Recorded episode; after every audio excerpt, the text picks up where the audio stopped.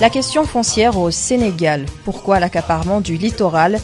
Quelles sont les conséquences? Quelles sont les solutions? L'école sénégalaise, quel avenir? Y a-t-il des risques d'année blanche? Quelles sont les conditions pour une meilleure efficience?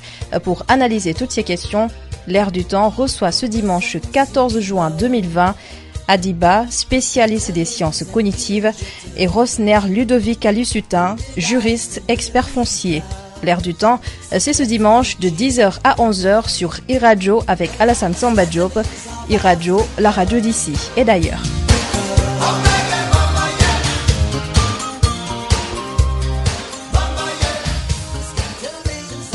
Bonjour à tous et merci d'être à l'écoute de votre émission L'air du temps. Nous sommes dimanche 14 juin 2020. Nous sommes avec euh, donc nos invités Adiba, Adiba qui est spécialiste des sciences cognitives, qui enseigne aussi à l'école normale supérieure. Nous sommes aussi avec euh, Rosner euh, Ludovic, qui est aussi spécialiste, juriste spécialiste euh, des fonciers. Vous le savez, au Sénégal, depuis quelques jours, la DPM, le domaine public maritime, est au devant de la scène avec euh, le débat qui s'est posé sur qui doit occuper le domaine maritime ou pas. Beaucoup de populations au Sénégal se plaignent du fait qu'aujourd'hui la plage est pratiquement privatisée à Dakar, qui n'arrive plus à avoir accès aux plages. Le débat s'est posé, euh, le maire de Mermoz a posé le débat, le ministre de l'urbanisme a répondu. Rosner, euh, vous êtes juriste spécialiste du foncier. Pourquoi autant de pression sur le littoral? Je vous remercie pour l'invitation. Je salue M. Aliba et vous félicite pour la qualité de vos émissions. Alors, euh, le littoral est en bordure de mer. Et vous savez que toutes les terres qui sont en bordure de mer sont des terres qui sont euh, convoitées parce qu'il y a le climat, parce qu'il y a la belle vision, etc. Alors, mais ce territoire-là fait partie du domaine public maritime. Et par conséquent, il est insusceptible d'appropriation privée. Pourquoi? Parce qu'il est laissé au public. On ne peut pas donner quelque chose au public, à tous les Sénégalais, et ensuite le soustraire au public pour le donner en privé. C'est ça le principe. Mais ce principe n'est pas absolu. Parce qu'il y a de plus en plus ce qu'on appelle la gestion privative du domaine public. Il n'est pas illégal que l'État prenne une partie du domaine public le confie à un privé qui l'exploite à son profit et au profit de l'État. Donc, il paiera des redevances, mais on demande à ce que les installations qu'il doit faire soient des installations légères et démontables. Mais ce terme-là aussi, il est, il va évoluer. L'esprit, c'était quoi? C'est que, à chaque fois que l'État a besoin de ces terres, vous partez rapidement parce que vous avez la possibilité de démonter tout. Mais est-ce qu'aujourd'hui, on n'est pas à un niveau où on peut même casser un bâtiment parce que les gens sont à un niveau technologique où ils peuvent en trois jours enlever un immeuble? Bon. Mais quand même, ce qui est grave maintenant, c'est que quand c'est le domaine public artificiel, c'est-à-dire euh, des choses qui sont créées par l'État, un stade, un marché, bon, on peut enlever, on peut même imaginer que euh, ça peut être confié à un privé. Mais le domaine public maritime, c'est quand même ça, c'est le domaine public par excellence. Il est même domaine public naturel. Est-ce que vous voyez? Donc, le confier à des privés et empêcher les populations riveraines d'accéder à la mer, je ne dirais pas que c'est illégal, mais euh, socialement, moralement, c'est inacceptable. Mais, tantôt, vous avez dit une chose très importante. Vous disiez que dans le domaine public maritime, on doit construire des habitats démontables. Oui. Mais si on construit des hôtels où on, on enroche pratiquement le, tout, le, tout le domaine. Il y a Terubi qui a démarré, il y a l'hôtel Radisson, autres aussi Plaza qui sont installés, qui ont creusé, qui sont installés. C'est pas facile de les démonter. Il y a aussi des maisons privées qui ont le, pied dans l'eau, qui ont été construites là-bas aussi, qui c'est pas facile de les démonter. Comment l'État, s'il veut se réapproprier de son domaine, doit le faire? L'État a laissé faire. L'État n'a pas été cohérent. Parce qu'on peut comprendre que l'État poursuit l'intérêt général. Et que si lui, il n'a pas les moyens d'exploiter les dépendances du domaine public pour en faire, pour en tirer des ressources. Parce que n'oubliez pas que le tourisme apporte, est l'un des, des, secteurs qui apporte le plus le, PIB au Sénégal. Mhm. Donc qu'on fasse des hôtels sur la mer, c'est pas mauvais. Mais comment on le fait? Est-ce qu'il y a concertation avec les populations? Est-ce qu'il y a prise en charge de l'environnement pour mitiger les risques environnementaux de l'opération Est-ce qu'on s'organise pour dire tiens, on va mettre des hôtels mais on n'en mettra pas partout? Voilà une quotité, une partie, une, une superficie à ne pas dépasser. Mais quand même, ce qui se passe à Dakar, c'est trop. En dehors des hôtels, il y a des privés. Mais comment? L'expression, c'est quoi? Les pieds dans l'eau. Ça veut dire quoi? Ça veut dire que les 100 mètres de distance, vous ne les respectez pas. Et c'est clair, vous avez les pieds dans l'eau, dans une maison en dur. Ce n'est pas normal. On peut l'accepter peut-être pour des, des, des, opérations d'intérêt général. Un aéroport, euh, etc. Hein, ça, c'est toujours l'État. Mais donner ça à un privé qui s'installe pour lui-même, vraiment, je pense que le Sénégal ne, mérite pas un, tel comportement. On doit rectifier le tir. Maintenant, comment on va faire? Est-ce qu'on va casser des maisons? Parce qu'on a beau crier, mais écoutez, ce sont des amis de Macky qui sont là-bas. Hein on dira, ah oui, c'est les gens du PDS, autant d'Ablaïwad, mais les gens qui sont, qui sont avec Macky Qu'est-ce qu'on va faire? On va les casser? Je ne crois pas. Bon, maintenant, peut-être qu'on va, on doit faire de sorte que pour l'avenir, on ne se mette plus à polluer le domaine public maritime aussi facilement. Pour le donner à des camarades de parti, à des citoyens, pas bien. Adiba, que regard l'intellectuel que vous êtes, l'intellectuel que vous êtes, a par rapport à cet accaparement du domaine maritime public qui appartient à tous les Sénégalais? Moi, en tant que philosophe, ce que je dirais, c'est que c'est une question de principe. Si on dit que c'est le domaine public et que c'est propre à tous les Sénégalais et que c'est partagé à tous les Sénégalais, il n'y a pas de raison de dire que, étant donné que c'est des amis du président de la République, on ne va pas, on ne va pas casser parce qu'ils ont déjà construit, ils ont investi, etc. Donc je pense que moi je défends le principe. Le principe c'est que le domaine public maritime est propre à tous les Sénégalais et commun à tous les Sénégalais.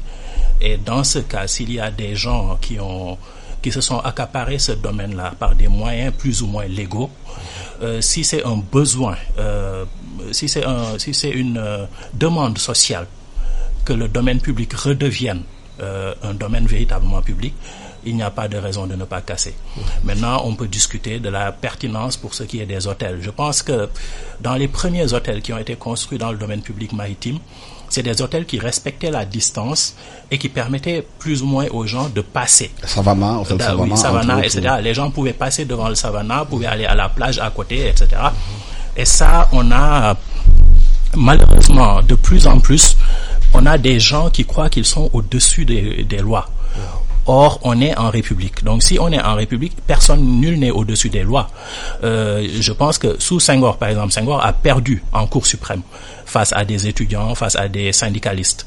Je pense qu'il faut qu'on revienne à ce principe républicain-là, où on se dit que on a des principes qui sont bons, il suffit de les appliquer. Donc, euh, toutes les tergiversations qu'il y a, avec le ministre qui dit oui, peut-être qu'il faut qu'on que les gens payent plus de taxes, que les gens fassent ça, que les gens fassent ci c'est nous ramener en arrière. On a, une, on a des lois, il suffit juste de les respecter.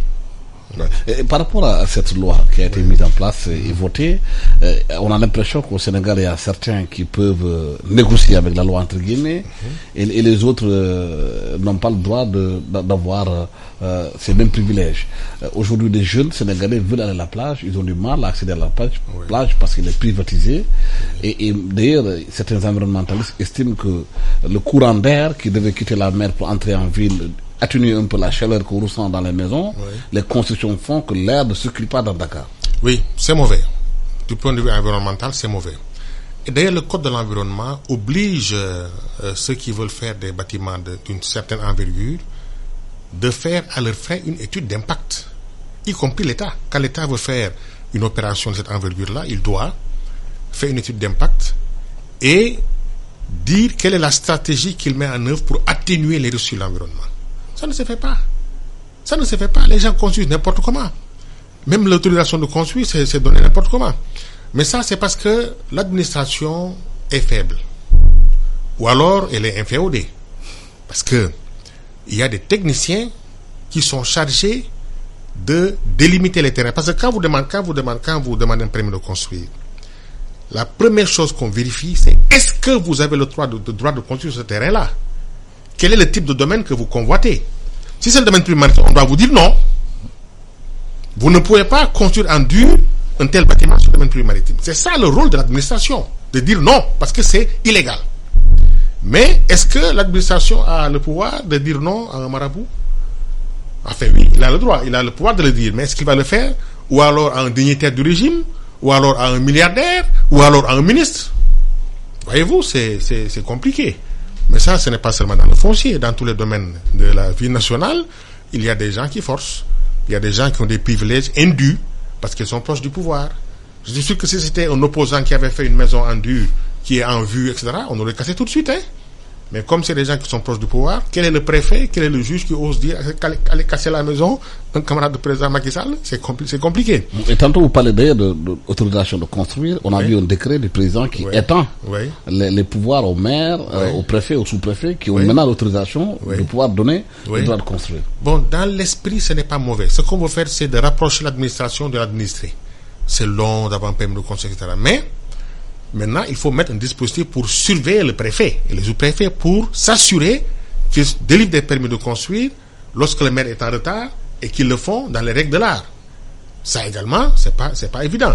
Si au niveau central, il y a des, des choses qui ne sont pas clean, bon, au niveau déconcentré, on suppose qu'également, ça sera, ça sera la même chose. Hein, il y aura des deals. Mais le permis de construire, c'est le maire qui le délivre parce qu'il préside une commission technique dans laquelle il y a des techniciens de l'État, notamment le CADES, le CADES, l'administration et le domaine. Maintenant, le préfet, le sous-préfet, le gouverneur peuvent le faire maintenant. Oui, mais c'est lorsque le maire est carent, lorsque le maire est lent, ou en tout cas, euh, lorsqu'il ne fait pas correctement son rôle. Ça, dans l'absolu, ce n'est pas mauvais, parce qu'on suppose que le préfet est un représentant de l'État et qu'il fera son travail conformément à la loi. Maintenant, on verra dans les faits ce que ça va donner. Mais quand même, au moment où on parle de spoliation du domaine public maritime, ouvrir et donner des possibilités à des préfets qui sont nombreux. Il y a combien de départements Il y en a 45. Bon, comment on va pouvoir les contrôler? Ça, ça devient difficile. Je pense qu'on devait sécuriser, avoir des règles claires et surveiller leur application et dire ensuite maintenant, puisque c'est stable, on peut permettre à euh, des, préfets ou des préfets des sous-préfets de, de délivrer des permis. Mais voyez-vous, c'est, le foncier au Sénégal, c'est catastrophique. C'est le chaos. Même le cadastre, il n'y a pas de cadastre. Qu'est-ce que les gens font? Ils ne peuvent pas délimiter un terrain.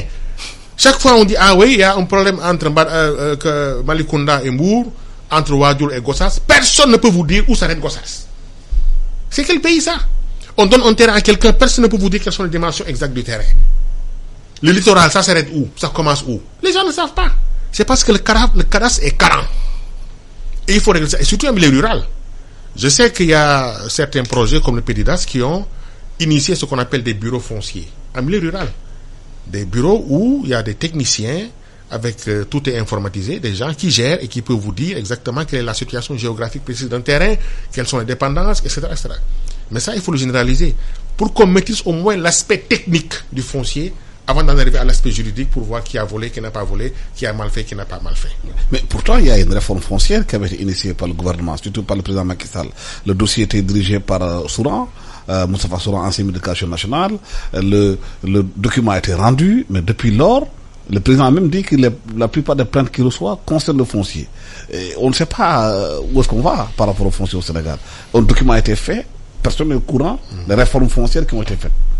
je pense que le problème. On a l'impression que plus pouvoir, le foncier est une patate chaude c'est pas que c'est une patate chaude. Je pense qu'ils sont qu'ils sont contents de maintenir une confusion. Je pense que je ne suis pas pas spécialiste du tout du foncier, donc euh, j'en parle en tant que citoyen ici.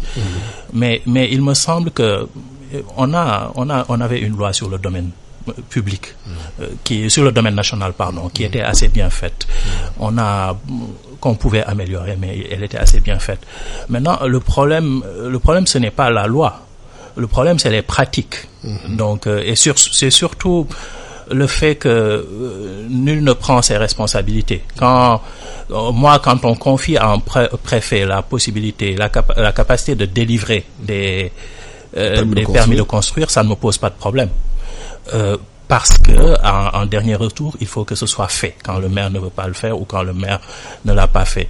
le problème plus fondamental est le suivant est-ce que l'administration est au service des personnes qui, ponctuellement, sont au pouvoir ou est-ce que l'administration est au service de, de l'État et de la République Excellente question. Normalement, l'administration est, est là en ayant fait des concours. On recrute dans l'administration par concours selon des qualifications, etc. Et c'est des gens qui ont, qui doivent servir l'État. L'État impersonnel, pas l'État incarné par une personne, euh, ou en tout cas les, le pouvoir de Macky Sall lui-même est limité.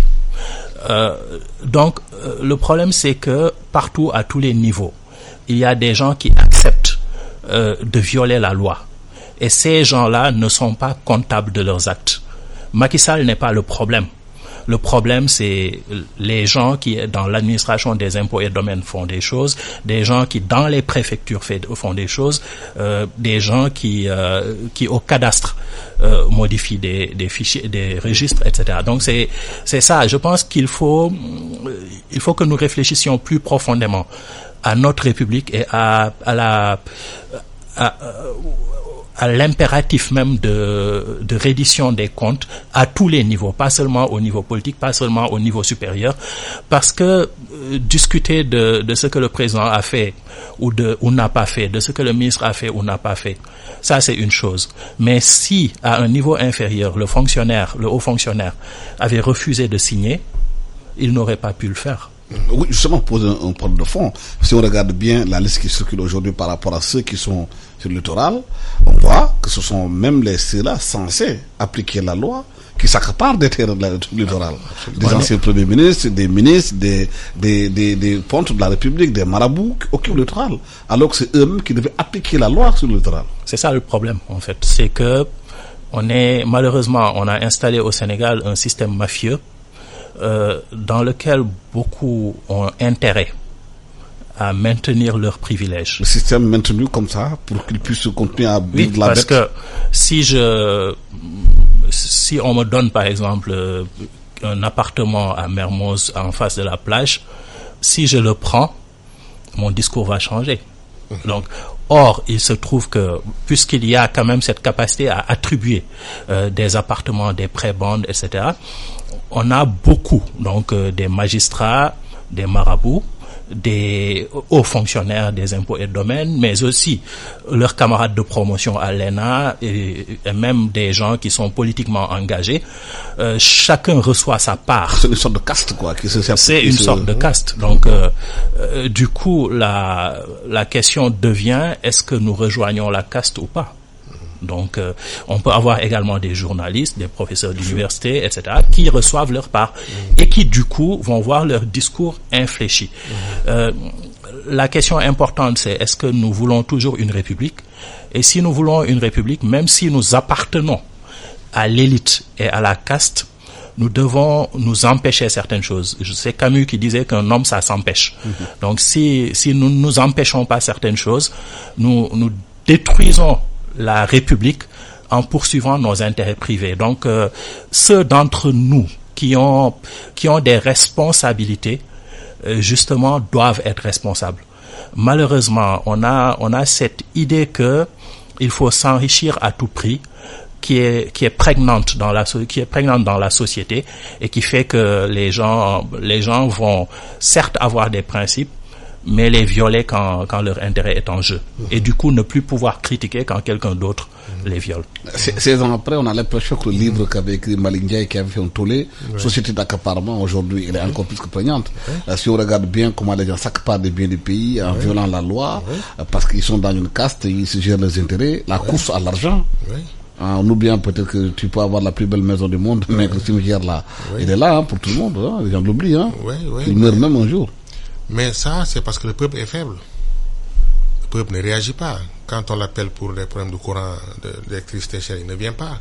Quand c'est la Coupe du Monde d'Afrique contre l'Algérie, tout le monde se... Les gens n'ont même pas dormi. Ils, sont, ils ont passé la nuit blanche, ils ont euh, euh, nettoyé les quartiers, alors qu'on le- qu'on les a demandé depuis longtemps de faire la propriété, ils n'ont pas fait. Donc, est-ce que le peuple est conscient de questions sérieuses? Et la question foncière, elle est sérieuse. Vous savez... euh, est-ce que le peuple a été éduqué pour prendre en charge des questions sérieuses? Est-ce que les pouvoirs en place ont intérêt à ce que le pouvoir, le peuple soit éduqué? Parce que quand le peuple est éveillé, vous ne pouvez plus le mettre dans des cars pour le, l'amener, les amener à Kédougou pour un meeting. Est-ce que c'est ça qui explique aujourd'hui le sabotage de l'éducation nationale dans nos pays, c'est ça? Bon, en tout cas... Je... On ne met pas les moyens dans l'éducation, qu'on ne forme pas les gens convenablement pour qu'ils ne comprennent pas ce qui se passe? Oui, bon, il y a des efforts, mais il y a quand même la mauvaise volonté.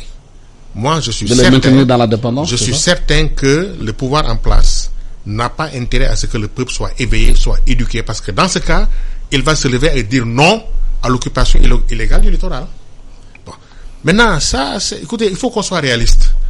Peut-être qu'on peut demander à ces gens-là, écoutez, c'est illégal, euh, bon, payer des taxes ou des guerres mais je ne crois même pas.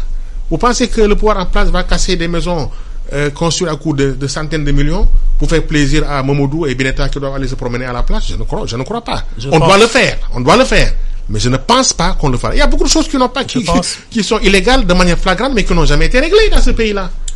Sur ce point-là, j'aimerais intervenir. Je pense qu'il faut faire attention. Le, le peuple sénégalais a une certaine placidité qui fait qu'il laisse passer beaucoup de choses. Euh, mais le danger, c'est qu'après, c'est des explosions il violentes. Se aussi. Quand il se réveille, c'est des explosions violentes. Euh, euh, donc cette histoire de littoral là, ça a ça a cristallisé quelque chose. Mhm. euh, les gens, euh, le si vous vous souvenez bien, vers 2011, à la fin du régime de Ouad, les gens disaient que le peuple sénégalais ne se révolterait jamais de toute manière, etc. Donc euh, si si on continue euh, dans cette lancée là. Mhm ce qu'on risque d'avoir, c'est une révolution. Donc, euh, une éruption violente qui ferait des centaines de morts. Qui donc, c'est parfaitement possible. Nous avons tous l'impression que ce n'est pas possible au Sénégal, mais en fait, c'est quelque chose qui est parfaitement possible. Donc, l'élite politique euh, ferait bien de, de mettre ça dans ses calculs, de se dire que le, le corollaire de la placidité du peuple sur ce genre de choses-là, c'est que le jour où ça où ça explose, le, jour, le jour où le peuple est excédé, c'est vrai, c'est une vraie explosion. Donc, il faut faire attention à ce que les, les services secrets français disent de l'effet pangolin. En parlant de ça, ils, ont parlé un peu de la Covid. Parce que certains estiment aujourd'hui que les conséquences de la Covid économique et sociale ne sont pas encore là. Mhm. C'est les prochains mois que les choses vont être beaucoup plus dures. J'ai du mal à prendre au sérieux cette, ce rapport des services secrets français là. Donc, euh, je préfère qu'on analyse sans, sans, référer à ces gens-là. ils ont fait l'analyse. Oui, ils ont fait l'analyse, mais vraiment, ce, ce genre de choses-là, c'est même, c'est les mêmes qui, quand ils analysaient, disaient que Wad allait, allait garder le pouvoir. Donc, je pense que euh, c'est pas très sérieux. Il faut quand même peut-être une oreille attentive. Euh, même si on n'est pas d'accord avec ce qui est dit, peut-être dire que c'est possible. Oui, c'est pas impossible, hein, parce que parce que beaucoup estiment que la crise financière, économique et sociale concernant la Covid, elle n'est pas encore là. Là, on est en train de voir juste les signaux. C'est à partir du mois de juin, fin juin, juillet, août, septembre que les choses vont être beaucoup plus euh, corsées. Mais qu'est-ce qu'ils vont faire à ce moment-là? Ils vont se révolter contre qui? C'est pas le gouvernement qui a mis dans la, la Covid-19 Bon, on peut s'insurger contre la faible pertinence des mesures prises contre, contre la Covid-19.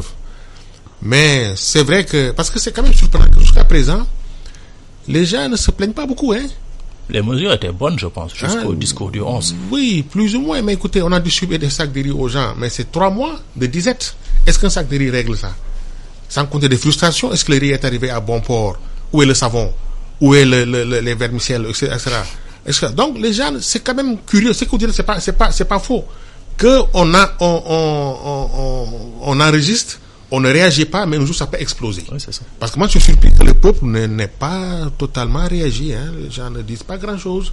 Alors qu'il y a des gens qui, sont, qui souffrent. Hein. Un chauffeur, vous fermez la gare des beaux maraîchers pendant trois mois, il n'a rien d'autre à faire.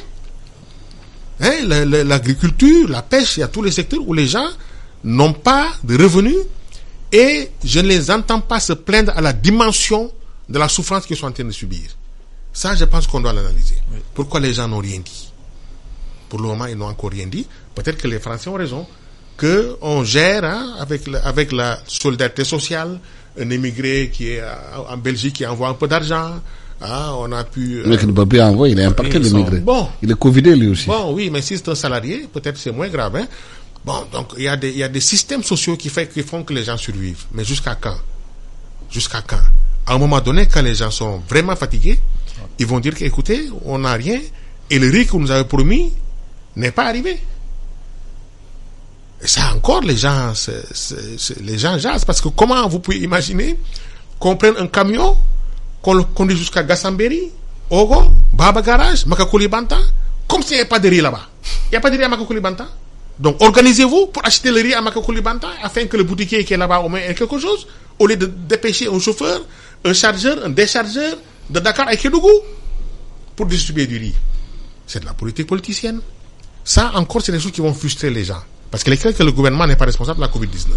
Mais la gestion de la crise et les décisions qui ont été prises et qui sont très contestables, ça, les gens peuvent, s'ils en ont marre, rejeter la, responsabilité sur le gouvernement. Donc je pense qu'on doit faire attention à ça. Je rappelle que vous suivez l'air du temps qui reçoit aujourd'hui Adiba, enseignant-chercheur spécialisé en sciences cognitives et enseignant aussi à l'école normale, et Rosner Ludovic Assouletin, qui est aussi juriste et spécialiste expert foncier. Euh, le deuxième thème de notre débat, c'est par rapport à l'école. Euh, depuis que euh, le gouvernement a essayé d'ouvrir les écoles, il y a eu quelques difficultés avec des enseignants qui ont été contaminés par la maladie. On a refermé les écoles. Mais les parents et les, les élèves sont dans l'expectative. Ils ne savent pas quand on va rouvrir les écoles et comment l'école va reprendre, surtout l'enseignement de façon générale. Quelles conséquences cela peut avoir sur la marche du pays?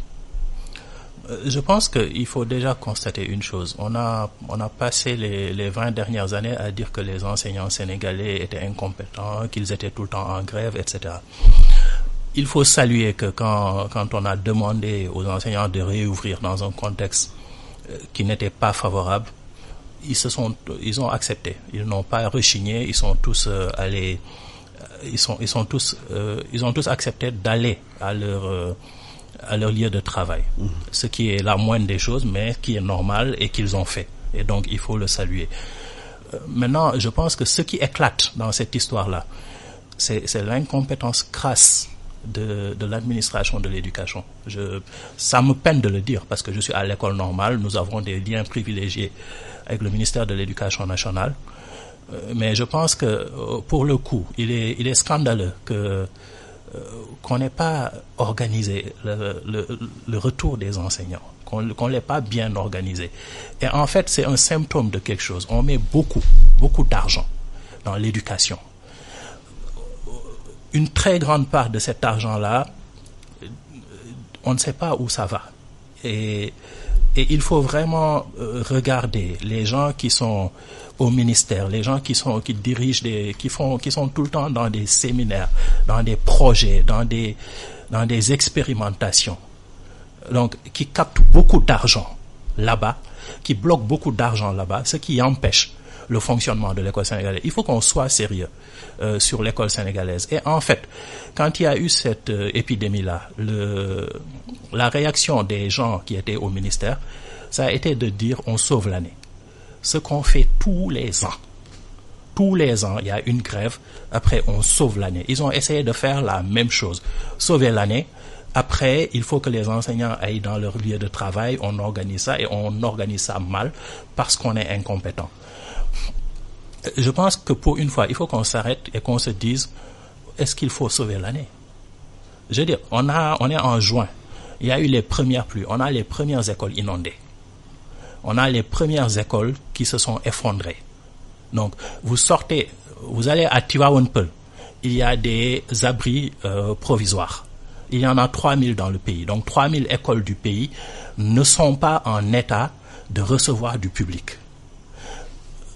Donc, cette année-là, je pense qu'il faut qu'on dise que c'est une année blanche, qu'on se dise maintenant comment on fait pour que si l'année prochaine il y a une épidémie, une catastrophe, quelque chose, on puisse assurer la continuité pédagogique. Mais ce sera, sera une catastrophe parce qu'il y a 400 000 jeunes qui doivent entrer à l'école oui. cette année. Qu'est-ce qu'ils vont faire ces jeunes? Oui, mais vous savez qu'il y a 400 000 jeunes qui vont rentrer dans l'école. Ça, vous le savez.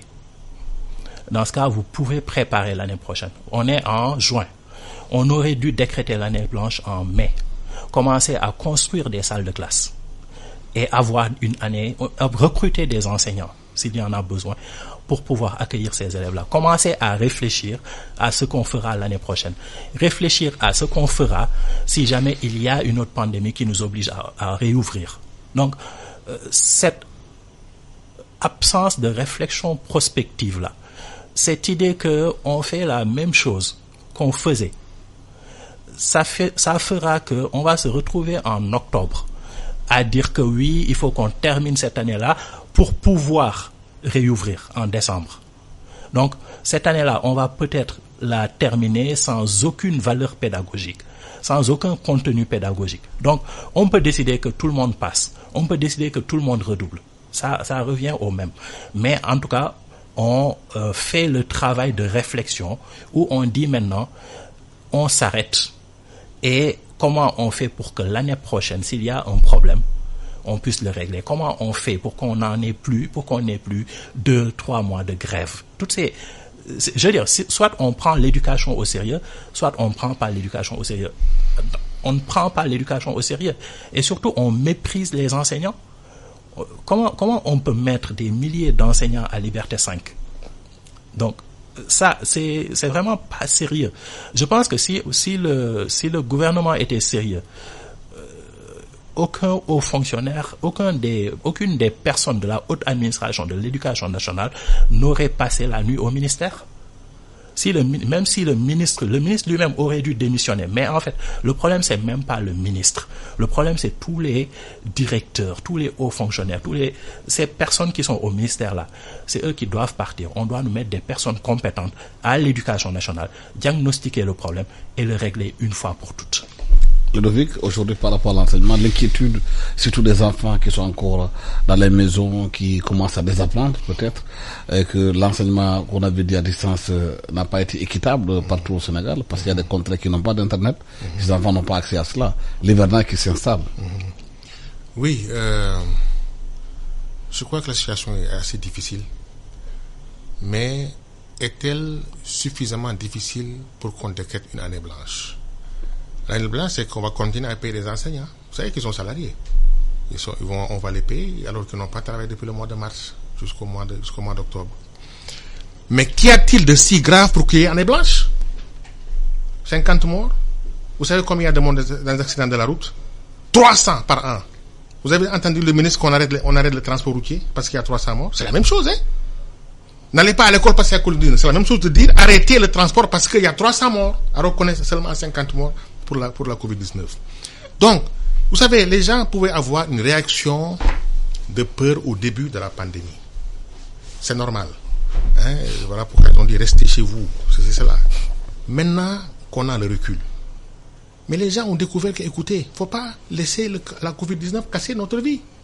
La vie continue. Et le président, moi, je ne, je ne partage pas beaucoup ses, ses, ses opinions, mais sur ce point-là, il a raison. Nous devons apprendre à vivre avec la parce que nous ne pouvons pas faire autrement. Mais les raisons pour lesquelles on ne va pas à l'école, elles peuvent être là au mois d'octobre. Avec des cas qui flamment, qu'est-ce qu'on fait? Une deuxième année blanche? Non, moi je ne suis pas d'accord. Qu'est-ce qu'il faut faire? Le gouvernement doit tout essayer jusqu'à la limite du possible. Il a essayé d'ouvrir les écoles, ça n'a pas marché, il a reporté.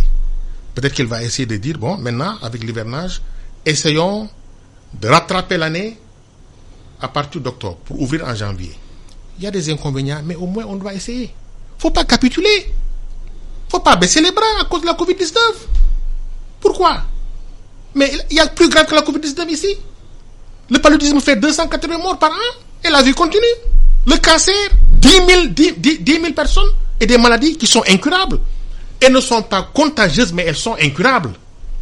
Jusqu'à présent, vous n'avez jamais, vous n'avez pas entendu un jeune excusez-moi, bien portant, qui est mort de la Covid-19. Le paludisme tue vieux, vieilles, enfants, nourrissons. Est-ce que le Sénégal s'est arrêté à cause du paludisme? Ça fait des ravages plus graves. 3000 cas, 50 morts, c'est dommage. Plus de 50 morts, c'est dommage, ça fait mal. Mais ce n'est pas une raison pour casser le pays. Il faut que le gouvernement trouve des solutions pour sauver l'année. Nous sommes un pays, mais regardez, dans des pays riches, les gens sont en train de tout faire, tout faire pour sauver l'année. Alors que même s'ils faisaient 10 ans d'année blanche, ça ne changerait rien parce qu'ils ont assez d'argent. Ils ont assez d'organes, ils peuvent se rattraper. La Covid-19 dans les, en, Europe, ça ne changera rien. Il y aura quelques crises, mais les gens ont les moyens de rebondir parce qu'ils ont des réserves financières. Mais nous, pauvres, on n'a rien et on est que, alors on l'année blanche. Alors qu'on a besoin de développer l'éducation. Non. Maintenant, on doit tout faire, absolument tout, pour sauver l'année. Mais, vous savez quel est le risque maintenant C'est les élèves. c'est les élèves. Les années blanches et qui ont eu lieu au Sénégal, c'est pas les enseignants. Hein. C'est des grèves d'élèves et d'étudiants. Donc, si vous ouvrez, avec les enseignants qui vont malgré les risques, les élèves peuvent dire non, on ne veut pas. D'ailleurs, ils l'ont dit d'ailleurs. Ils l'ont dit à une réunion à l'Imamoula qui a été dispersée que nous ne voulons pas aller en classe. Donc, même si le gouvernement fait tout, les gens peuvent dire non, on n'est pas d'accord pour aller en classe.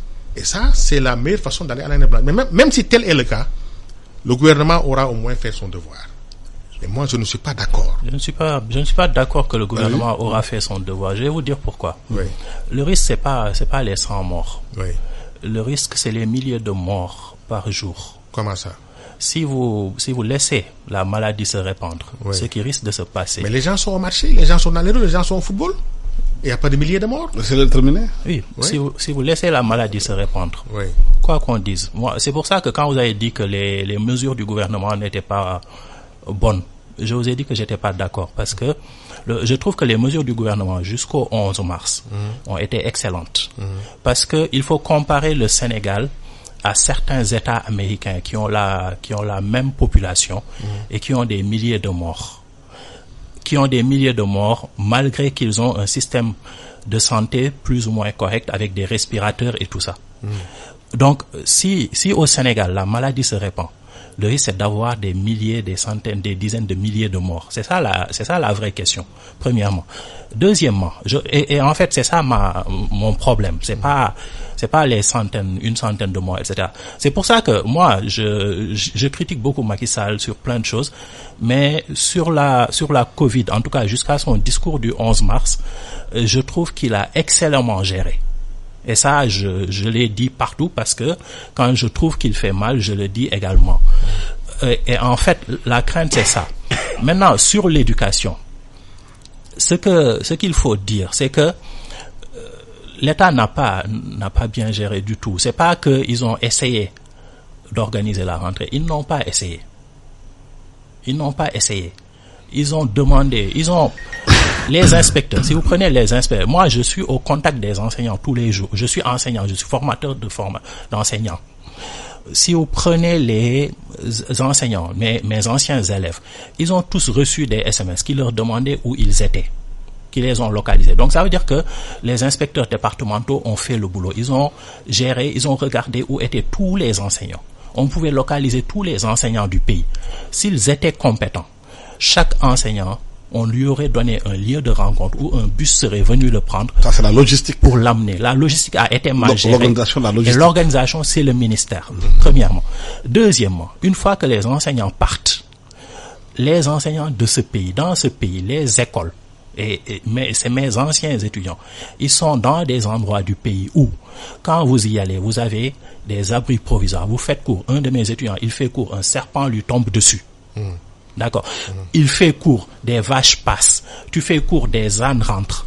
On est dans un pays où, à- pendant l'hivernage, les parents ont besoin de leurs enfants, que ce soit les élèves ou les étudiants. Parce que les étudiants vont travailler, les élèves et les étudiants vont travailler tout l'hivernage, ce qui permettra d'avoir de l'argent pour payer l'année scolaire. C'est pour ça que dans la plupart des endroits de ce pays, l'école n'est pas fonctionnelle avant novembre, décembre. Parce qu'il faut attendre que l'hivernage se termine, qu'on reconstruise les écoles, que les herbes sèchent. Parce que on a des abris provisoires. C'est ça la situation de ce pays. On est dans un pays où on n'a pas l'électricité dans des villages. J'ai des étudiants, on a des étudiants de master qui sont dans des villages où quand on leur demande de faire cours, ils se déplacent pour aller dans la ville d'à côté. On fait cours. Ça vaut le coup? Donc, je ne dis pas que ça ne vaut pas le coup. Je dis que ça, c'est possible pour un étudiant de master. Ce n'est pas possible pour un étudiant de première année. C'est encore moins possible pour un étudiant de CM2. Donc, quand je dis décrétons l'année blanche, profitons, diagnostiquons le système et, assurons-nous que quoi qu'il arrive, l'année prochaine, on aura une année sérieuse, une année normale. Je suis sérieux. Je veux dire que arrêtons. En mai, en avril-mai, on arrête. On met des équipes compétentes. On dit, OK, quelles sont les écoles du pays? Quel est l'état des écoles du pays? Quels sont les villages qui n'ont pas l'électricité? Comment on fait pour qu'ils aient l'électricité comment on fait pour que si on doit faire des cours à distance, les élèves aient de l'aide dans le village qui est dans le village, qui peut les aider? L'enseignant, comment on fait pour le fixer s'il y a une, euh, épidémie ou, ou un problème, pour qu'il puisse aider les élèves même si c'est à distance? Tout ça, c'est des questions sérieuses sur lesquelles on doit travailler. Mais oui, bien sûr que c'est facile de dire qu'on sauve l'année. Et ils vont faire quoi? On va, on va reprendre l'année peut-être qu'on va, on va faire semblant d'enseigner, on va noter, on va faire il y a eu passer des les. Il y a eu des grèves de Oui. 4 mois, 5 mois. ça C'est ça mon problème. C'est ça mon problème. Ouais. C'est que mon problème est qu'il faut qu'on arrête de sauver l'année, qu'on diagnostique le système éducatif sénégalais, qu'on règle les problèmes. On a des gens qui arrivent à l'université qui ne parlent pas français. Donc ça, il faut qu'on le règle. Et, et la Covid-19, la- l'an- l'épidémie de Covid-19 était l'occasion de régler ça? Ouais. Donc, on a un problème qui nous pose, qui nous oblige à arrêter. On a arrêté, qu'on en profite? Et- et Il pose le débat concernant justement le, le, le niveau aujourd'hui des, des étudiants qui arrivent à l'université, certains qui parlent même pas français, d'autres qui ont des lacunes, telles que finalement quand ils sortiront ils seront des fonctionnaires, ils pourront pas servir de, le pays parce qu'ils seront inefficaces. Oui. Mais ce, ce problème-là, c'est pas réglé à court terme. Si vous comprenez, c'est un problème réel. Effectivement, chaque fois on donne la parole à des gens à la télévision, des étudiants de master, même qui ne faut pas. Moi, je vois des gens qui viennent, qui viennent dire, Monsieur, je, veux- je viens chercher ma bulletin. Des étudiants qui, à la soutenance d'un master 2, vous disent, je viens vous présenter ma mémoire. Effectivement, c'est grave. Mais ça, on ne peut pas arrêter l'année actuelle en espérant que ça va se ré- régler l'année prochaine. L'année prochaine, c'est dans cinq mois. Est-ce que vous comprenez? Donc moi, ce qui, moi, moi, ce qui me gêne, c'est de dire que en raison de la Covid-19, nous avons décrété une année blanche. Alors qu'il y a des situations beaucoup plus graves que la Covid-19 qui tuent dix fois plus et ça n'a pas arrêté le pays de fonctionner. Mais regardez les chiffres. On ne peut pas comparer le Sénégal aux États-Unis. Mais en, mo- en moins d'un mois d'épidémie, ils ont eu 2500 morts par jour. Mais, mais les malades continuent, là, ça continue à monter aussi. Oui, mais, oui, mais oui, ça continue à monter. pour- mais, pour- pas, mais pas comme aux États-Unis. Nous parce- avons fait trois mois d'épidémie, nous en sommes à 50 morts. Parce qu'on a bien géré. Pardon? Parce qu'on a bien géré. Vous pensez? Oui. Mais il y a des gens qui... Comment, comment on a bien géré? L'État n'a pas les moyens de surveiller l'épidémie sur, sur, sur l'étendue du territoire national? Si. Ah bon? On a, on a un bon système épidémiologique. Quand vous regardez, quand il y a eu l'épidémie d'Ebola, Oui. après l'épidémie d'Ebola, pendant l'épidémie d'Ebola, les gens de la CDC américaine étaient là. Ils ont fait des recommandations qui n'ont pas été suivies par les Sénégalais. Après l'épidémie, ils ont dit que les Sénégalais avaient eu raison. Il y a eu des articles qui ont été écrits dans les journaux scientifiques qui montraient que parce qu'on a fait les bons choix, on s'en est bien sorti. Ici aussi, je, je pense qu'il faut qu'on qu'on se respecte, qu'on respecte le pays. On a une administration, on a un corps médical, on a un système de santé qui fait que quand une maladie arrive quelque part, les médecins le signalent. Et ça, si le, le système lui-même, il est bon. Après, il y a de la corruption, les gens ne font pas le travail normalement souvent, etc., etc. Ça, c'est une autre question. Mais on a eu du succès. Et quand les, les pays occidentaux ont très mal géré, on a très bien géré jusqu'au dernier discours du président de la République, selon moi. Donc, il ne faut pas, il, il ne faut pas se dire que ce qui s'est passé, c'est un hasard. C'est pas un hasard. Nous avons des gens qui ont travaillé nuit et jour, Plus, qui ont qu'aux- eu plus ce qu'aux résu- États-Unis, plus, qu'en Suisse, oui, plus qu'en Belgique, Oui. plus qu'en Chine. Oui. Je ne vous crois pas. peut-être.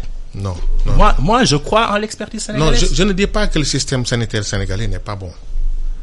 Mais la chance que nous avons de ne pas être arrivé à 2500 morts, peut-être qu'il y a une part de vérité sur le système c'est- mais il n'y a pas que ça. Il y a d'autres paramètres.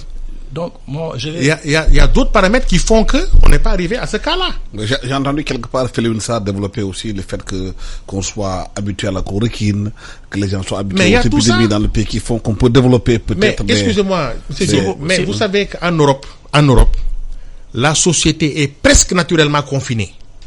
Dans les ménages, c'est quatre personnes au maximum. Mais nous, nous sommes au marché, nous sommes dehors et nous ne sommes pas contaminés, comme aux États-Unis. C'est pas parce que le système de santé est bon. Mais qu'est-ce qu'on appelle cas communautaire? C'est un cas qui n'est pas retracé et il y en a en pagaille. Il faut que les- le système médical avoue qu'il n'a pas les moyens de suivre tous les cas. Ce n'est possible ni au Sénégal, ni en Mauritanie, ni aux États-Unis, ni en Chine. Le système Ils font des efforts, ils font des efforts, c'est bien. Mais on ne peut pas dire que c'est parce que les médecins ont bien travaillé que les gens sont pas. Mais euh, sort- euh, sortez un peu. Les gens sont au terrain de football. Ils n'ont pas de masque. Allez au marché. Les gens ne lavent même pas les mains. Est-ce qu'il y a un médecin là-bas? Donc, sinon pas le- la Covid-19, c'est pas à cause du médecin, c'est à cause d'autres choses qu'il faut étudier. Vous savez, une chose, si- il y a, il y a quelque chose qui va nous départager très vite, je pense. C'est que dans les 15 jours qui viennent, très probablement, on aura une explosion des cas. Et ça montrera que les mesures qu'on avait prises avant, c'est ça qui empêchait l'explosion des cas. Je, moi, c'est c'est mon... Mais je pense que ça, là, dans ça, 15 ça, jours... ça, on le dit depuis longtemps. hein. Même l'OMS l'avait dit. Oui, on verra. Mais, mon, lui, point, pense que... mon, mon point est le suivant. Je, quand je dis qu'il faut, qu'il faut savoir s'arrêter, ce n'est pas, euh, ce n'est pas s'arrêter pour s'arrêter. C'est vraiment s'arrêter et travailler au système. On a dit qu'on a mobilisé un millier de milliards. Il faut que on se dise qu'une partie de cet argent-là doit vraiment aller à l'éducation. Et aller à l'éducation, ce n'est pas mettre plusieurs dizaines ou centaines de millions dans des projets de cours à distance qui ne vont pas être opérants. Le, le- créer des cours à distance, ce, n'est possible, ce n'est opérant que si vous vous assurez que l'élève lui-même recevra ce cours-là. Donc, cette réflexion-là, il faut qu'elle soit faite. Les infrastructures, le fait de dire qu'il est intolérable qu'on ait des, des écoles qui tombent. Je veux dire, si on reprend là, jusqu'en novembre, de toute manière, les élèves n'auront pas d'endroit où faire cours. Mais Et essayons- ça- essayons au moins. Au lieu de pas- dire dans un pays pauvre qu'on on, on va à l'année blanche aussi facilement à cause de la C'est pas, Covid-19. c'est pas facile. Moi, je Le cancer n'a pas empêché les gens d'aller à l'école. monsieur, je suis un Le enseignant. sida est incurable. Je suis un enseignant. Oui, Je- mais, je mais forme- c'est- je- donc, vous, donc vous devez vous interdire, vous, enseignants, de dire pas- qu'il faut aller à l'année blanche. Je suis un enseignant. Je, je connais très bien. Je veux dire, les, les, quand les gens reviennent à l'école normale, quand mes étudiants reviennent, ce qu'ils me racontent, c'est des gens qui sont, qui affrontent des scorpions, qui affrontent des serpents. Mais c'est pas partout ça quand même. Ça, c'est des cas isolés. C'est pas des cas isolés. C'est la, c'est la, c'est peut-être la moitié. Non, non, de- non, je, des- je ne vous crois pas. La population, mais non quand même. Ça, c'est faire cours en milieu tout à fait rural, en pleine brousse, avec des abris provisoires. Mais à Tuaonpel, il y a des abris provisoires? Oui, mais il n'y en a pas à, à- à- Saint-Louis, ville, où il y a la population est concentrée. Il n'y en a pas à Dakar, où la population, on trouve les- Il y en a la- pas. un quart de la population. Tuaonpel, c'est dans Dakar. Non, faut pas exagérer. Mais les enseignants ont Non. fait une grève ici, quand, on, quand il fallait descendre à Blaïwad. Ils ont fait une grève, l'année scolaire a commencé au mois de mai. C'est vrai ou faux? Est-ce qu'il y avait année blanche? Pourtant, c'est vous, enseignants, qui faisiez la grève. Hein? Donc, il y avait un groupe qui voulait qu'Ablaïwad s'en aille. L'école a ouvert ses portes au mois de mai.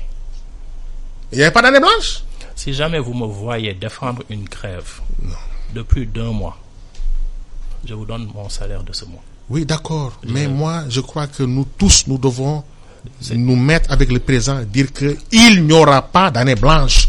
Et on travaille pour ça. Jusqu'à la limite du possible. Moi, Maintenant, si objectivement ce n'est pas possible, on, On dit, en fait, travaille ce n'est pour pas le possible. système. On Mais déjà, au mois de mai, tu dis qu'il y a année blanche. Au mois de mai. On ne travaille pas pour sauver des années, on travaille pour le système éducatif. Et ce que je suis en train de Une vous dire, réforme en profondeur. ce que je suis en train de vous dire, À long que- terme. Pas pour l'année prochaine. C'est à long terme, ça. Non, ce que je suis en train de vous dire, Oui. c'est que moi, Oui.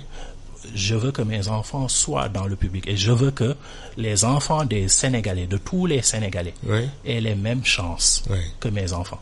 On peut, on peut sauver l'année pour tous ceux qui sont à Seydou Nourotal, à Jeanne d'Arc, à Mariste, etc., qui vont avoir, qui ont déjà fait de la continuité C'est pédagogique, fini, ils vont passer.